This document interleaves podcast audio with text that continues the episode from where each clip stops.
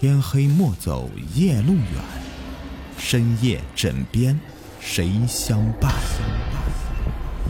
欢迎收听《灵异鬼事》，本节目由喜马拉雅独家播出。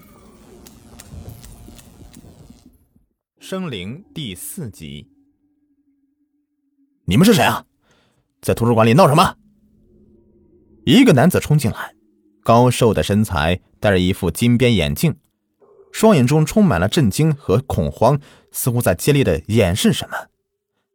方老师，窦芊芊问道：“你是？”方正愕然的望着眼前的女孩。图书馆里发生了一些不可思议的事情，我们觉得周道同学的死很可能与图书馆里的某些东西有联系，或许他就是被图书馆里的人给杀死的。窦芊芊依然一副侦探的模样。你在胡说什么？这图书馆里面只有我一个管理员，难道你认为是我害死他的？方正眼神中慌乱之色更加清晰。左文思拉起曹壮，掰开他的嘴。方老师，你好好看看，这就是在图书馆里面发生的事情。你身为一个老师，我希望你真的什么都不知道，否则，就算你可以逃脱法律的制裁，良心上。也会受一辈子的谴责的。方正目光逃避，低下了头。左文思拉着三人离开图书馆，只留下了方正落寞的身影。左文思和歌行把曹壮带回宿舍，窦芊芊的意思是先带去看医生，但曹壮却不想去。左文思看他精神还不错，就顺从了他的意见。窦芊芊去找张彤了。歌行去买晚饭，左文思看旁边没有人，就问曹壮究竟发生什么事情了。曹壮无法说话，就在纸上写着：“我没什么印象，唯一一次恢复意识时，我记得在一个很黑的很小的屋子里，小屋里有股怪味儿，就像发霉的一样。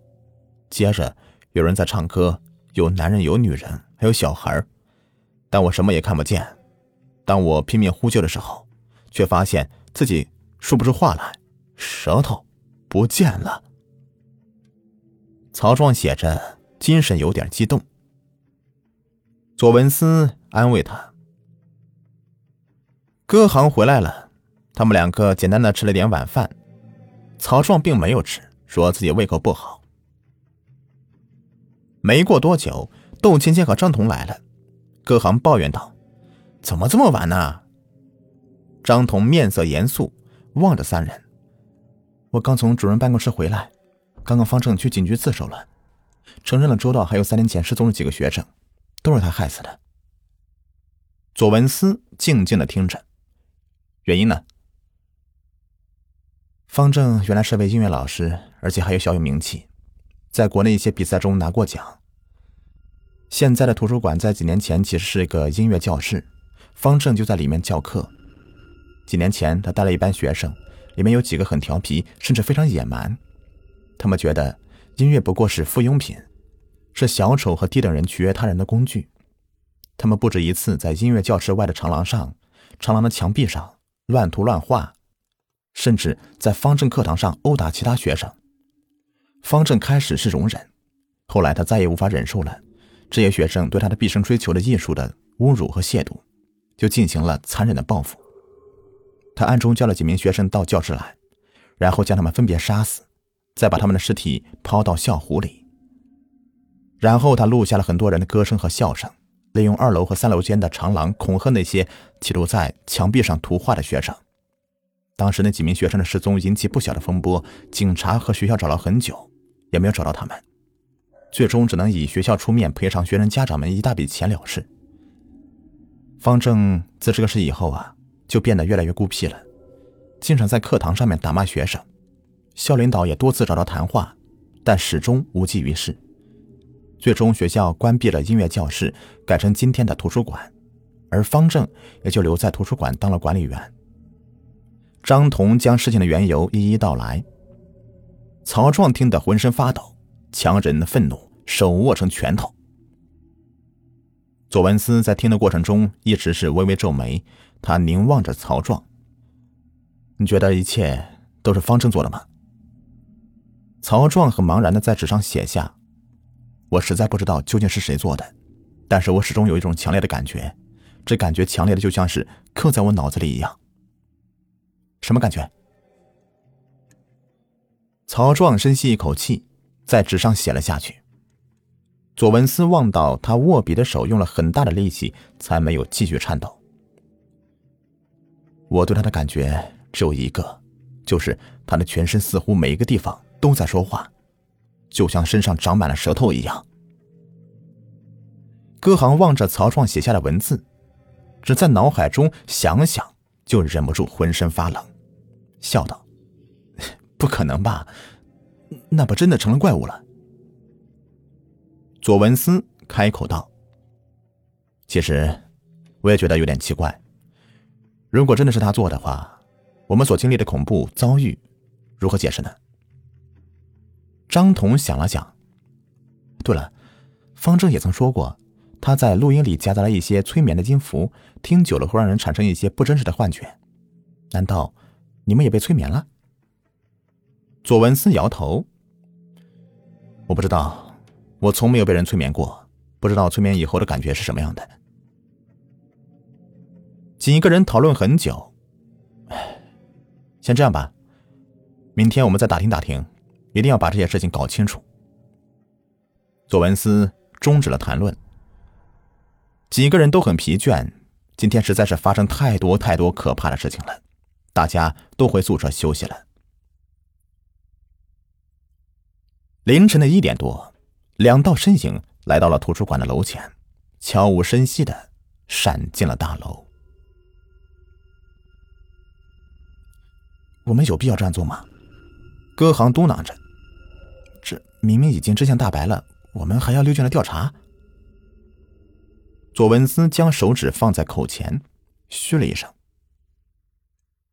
两个人又来到了恐怖长廊，漆黑的长廊里没有一丝光亮。葛航拿出了手机，两个人并排走向这条始终被恐怖所笼罩的长廊尽头。葛航，你闻到了吗？是血的味道。左文思突然开口。葛航点点头。血腥味道越来越浓，在这个视觉无法发挥作用的时候，其他感官则更加灵敏。血腥味儿，如同一张大网。将两个人包裹住，左文思甚至怀疑，在自己的脚下或者面前会突然出现一具尸体，满身是血。左文思在这里，葛航小声呼唤着。左文思一边靠近，不知道为什么手机的光亮越来越微弱，可能快没电了。葛航停在走廊尽头的巨大的墙壁前，左文思走了过来。一道道血痕如活的植物般的开始从墙壁内一点点的渗透出来，张牙舞爪。左文思拉着歌行小心的后退几步，提防着如白天发生的情况再次发生。